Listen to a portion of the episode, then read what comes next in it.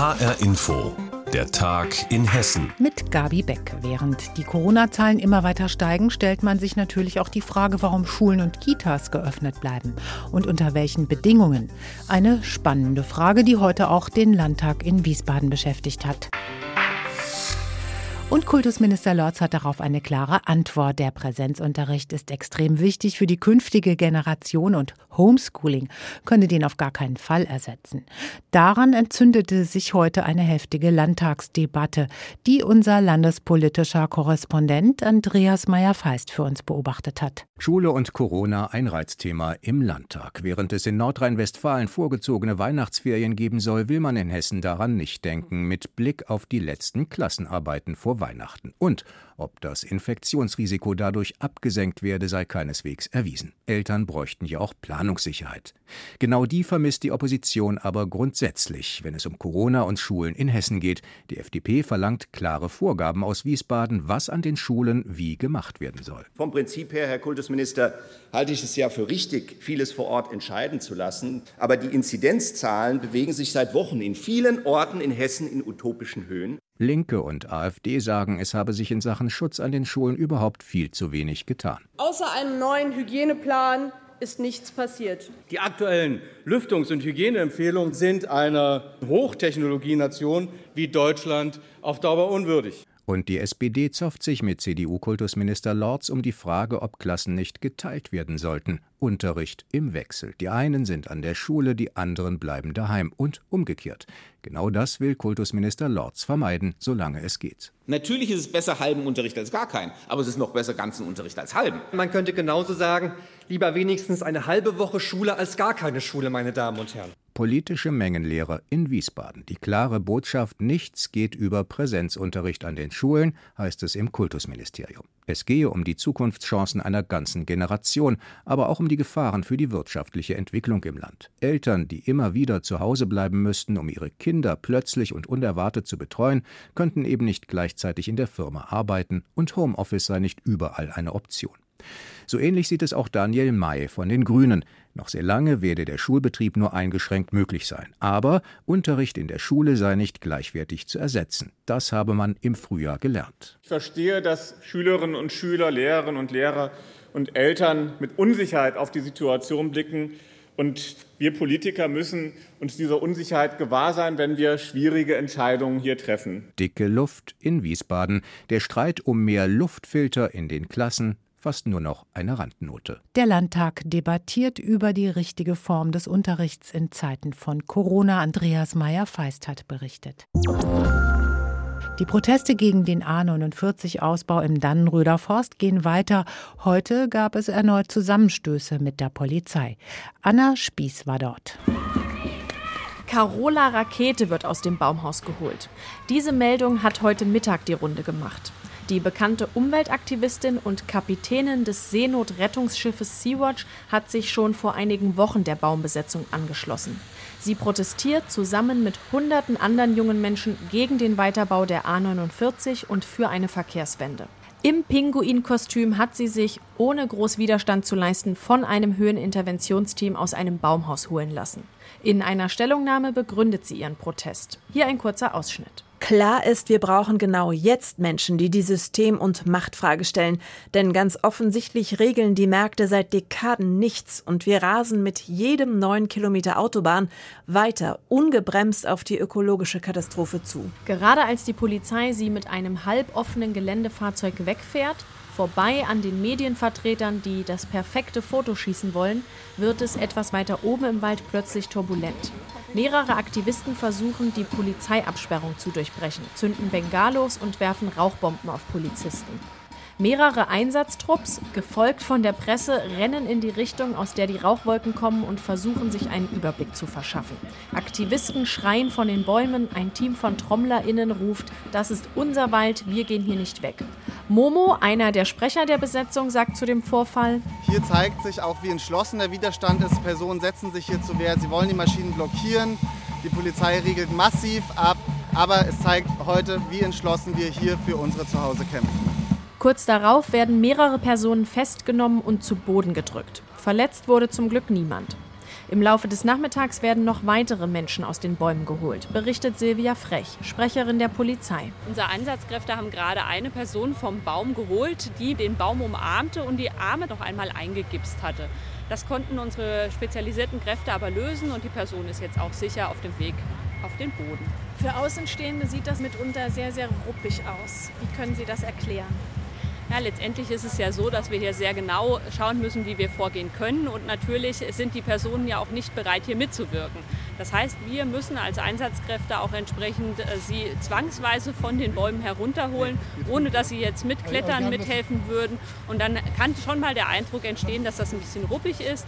Aber da bislang noch niemand hier dabei verletzt wurde, zeigt das schon auch, wie besonnen hier unsere Einsatzkräfte tatsächlich vorgehen. Und nicht nur das, viele zeigen sich auch sehr menschlich. Entlang der Absperrung unterhält sich eine junge Aktivistin mit einem Polizisten. Er im Inneren der Absperrung, sie davor.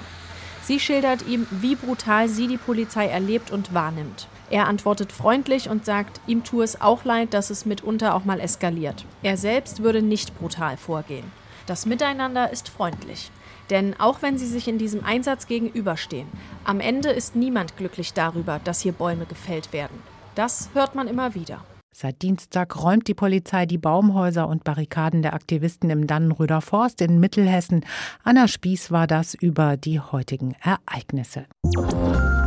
Der erste Corona-Lockdown hat kleine Unternehmer, Freiberufler und Solo-Selbstständige hart getroffen. Bei vielen ging es damals um die Existenz. Die Bundesregierung hat schnell ein gigantisches Hilfspaket auf den Weg gebracht. Zwischen März und Ende Juli haben daraufhin Millionen Menschen Corona-Soforthilfen beantragt. Doch nun zeigt sich, nicht alle haben das Geld zurecht erhalten. Einige haben sogar absichtlich betrogen. In Hessen laufen aktuell rund 1200 Ermittlungsverfahren im Zusammenhang mit den Corona-Soforthilfen. Alexander Schmidt mit Einzelheiten. Einer der spektakulärsten Betrugsfälle in Hessen spielt in Frankfurt. Seit September dieses Jahres sitzt dort ein 46-Jähriger in Untersuchungshaft. Er hatte mit erfundenen Personalien, gefälschten Ausweisen und Dokumenten Corona-Soforthilfe beantragt, und zwar mit sogenannten Vorratsgesellschaften. Staatsanwalt Christian Hartwig. Vorratsgesellschaften sind solche Unternehmen, die teilweise schon vor der Corona-Krise bewusst unter falschen Personalien zum Handelsregister angemeldet wurden, um mit diesen Gesellschaften möglicherweise auch andere Vermögensstraftaten zu begehen, zum Beispiel Umsatzsteuerrückerstattung zu verlangen und Scheinrechnungen zu schreiben für Steuern, die nie gezahlt wurden. Diese Strategie, ein oder gleich mehrere Unternehmen vorzutäuschen, die Anspruch auf staatliche Hilfe hätten, sei nichts Ungewöhnliches, sagt Christian Hartwig genauso Mitarbeiter anzugeben, die es gar nicht gebe.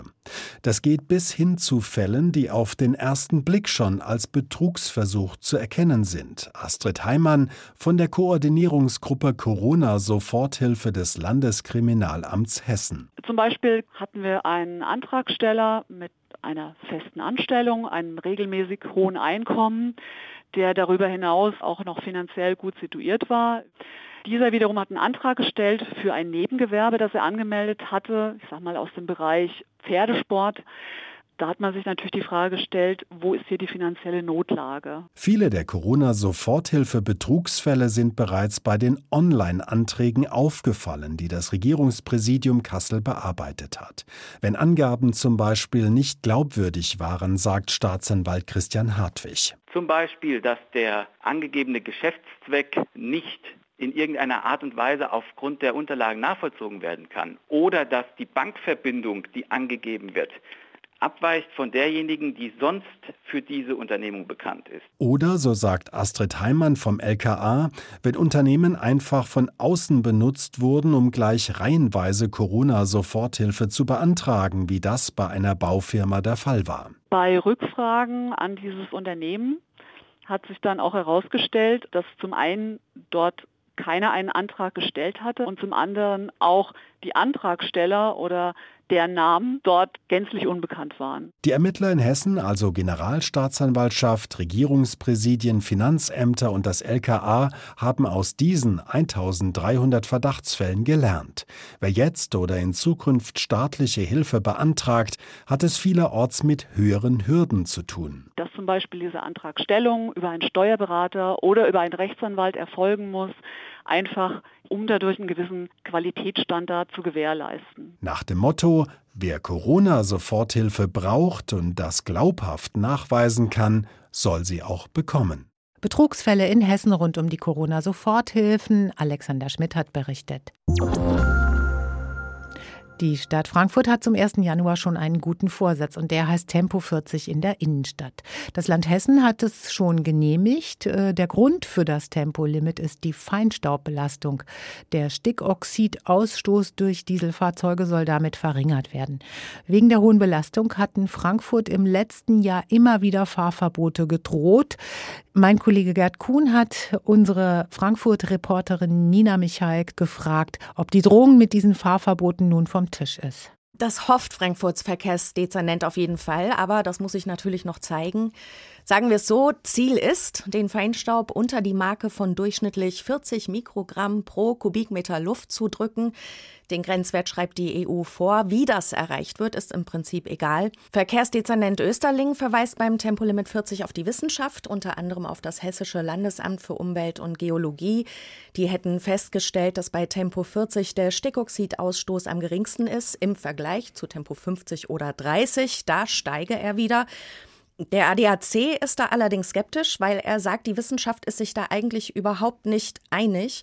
Vielleicht gibt es sogar bei Tempo 50 weniger Emissionen, andere sagen Tempo 30 sei ideal. Wichtig ist aber wohl der Verkehrsfluss wenn der Verkehr gut läuft, wenn wenig gebremst und angefahren wird. Das erzeugt eben auch immer wieder Emissionen über den Abrieb und über die Motorleistung. Dann ist das im Prinzip am idealsten. Also der ADAC schlägt vor, das neue Tempolimit ein Jahr lang ganz genau zu beobachten. Vor gut einem Jahr hatte der Verwaltungsgerichtshof in Kassel ja das ganz große Fahrverbot für Dieselautos in der Frankfurter Umweltzone gekippt und der Stadt ein Jahr Zeit gegeben, am Luftreinhalteplan zu arbeiten. Was ist denn seitdem passiert? Also Frankfurt hat den öffentlichen Nahverkehr etwas ausgebaut und die Stadt fahrradfreundlicher gestaltet. Es gibt mehr Fahrradwege und diese sind vor allem besser markiert. Bei mir vor der Haustür werden gerade Parkplätze für Autos in Stellplätze für Fahrräder umgewandelt und zwar nicht zu knapp. Da kann ich die Verkehrswende der Stadt Frankfurt direkt beobachten. Und um das Pendeln in die Stadt unattraktiver zu machen, wurden auch die Parkgebühren deutlich erhöht. Wie viel das bringt oder bisher gebracht hat, ist gerade durch die Corona-Pandemie schwierig zu beurteilen. Die hat der Stadt im doppelten Sinne ein bisschen Luft verschafft, weil eben so viele Menschen im Homeoffice arbeiten, dazu der Tourismus, die ganzen Messen, Kongresse und Veranstaltungen gestrichen sind. Deshalb können eigentlich keine Werte unter normalen Bedingungen gemessen werden. Das muss sich also noch zeigen, und zwar wahrscheinlich nach der Pandemie. Es war ja vor allem die deutsche Umwelthilfe, die gegen die Stickoxide bzw. Luft- und Lärmbelastung in Frankfurt geklagt hatte. Gibt es denn da schon von der Seite eine Einschätzung zu diesem neuen geplanten Tempolimit? Die Deutsche Umwelthilfe hat den nachgearbeiteten Luftreinhalteplan ganz genau unter die Lupe genommen und bemängelt vieles. Also Tempo 40 erscheint ihr nicht angemessen. Sie verweist auf Tempo 30, wie es auch in anderen Städten gilt. Aber das Tempolimit ist für die Umwelthilfe gar nicht wirklich ausschlaggebend, weil die Emissionen nur wenig gedrückt würden. Die Organisation meint, dass selbst wenn Frankfurt alle neuen Maßnahmen umsetzt, gibt es immer noch 62 Straßenabschnitte, wo Grenzwerte überschritten werden würden, also im nächsten Jahr. Sie setzt also darauf, dass die Innenstadt für Autofahrer so richtig unattraktiv wird, dass öffentliche Verkehrsmittel konsequent auf emissionsarme Antriebe umgerüstet werden sollten, genauso wie der Handwerksverkehr und die Umwelthilfe sieht noch viel Handlungsbedarf. Frankfurts Innenstadt zukünftig eine Tempo-40-Zone. Nina Michaik hatte die Informationen und das war der Tag in Hessen mit Gabi Beck. Alle News aus Hessen immer auch auf hessenschau.de.